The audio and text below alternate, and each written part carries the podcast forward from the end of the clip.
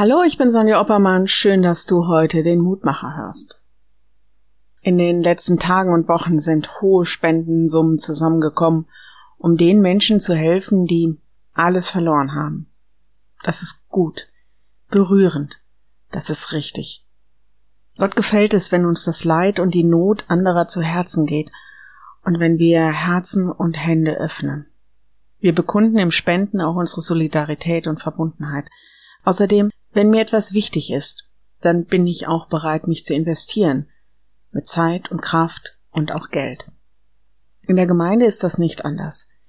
Immer schon war die Gemeinde Christi darauf angewiesen, dass es Menschen gab, denen die Arbeit und die Gemeinschaft wichtig war. Man kann da lang und breit über die Kirchensteuer diskutieren, aber in der Frage nach unserem Umgang mit Geld geht es im Grunde auch um die Frage, ist Gott auch der Herr meiner Finanzen?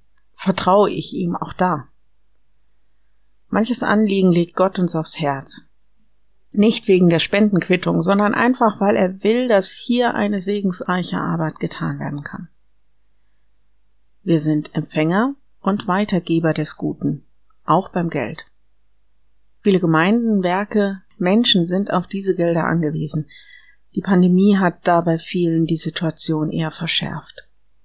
Schon Paulus appelliert an die Solidarität und Verbundenheit der Christen untereinander und sammelt für die Gemeinde in Jerusalem. Er schreibt nach Korinth, jeder gebe, wie er sich's im Herzen vorgenommen hat, ohne Bedauern und ohne Zwang.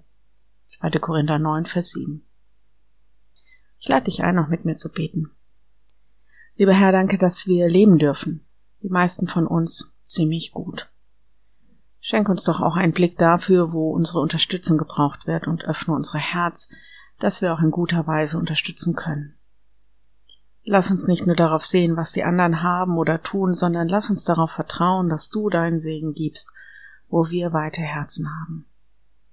Herr, und wo Spendengelder in Empfang genommen werden, da gib Weisheit, wie sie gebraucht und eingesetzt werden. Wehre Veruntreuung und Korruption und lass uns die Gelder zum Guten verwenden. Wir bitten dich, dass du uns als Gemeinden das Geld gibst, was wir brauchen, dass du uns genug gibst, dass wir schlafen können und nicht so viel, dass wir aufhören, dir zu vertrauen. Und schenk uns Weisheit im Umgang mit dem Geld. Amen.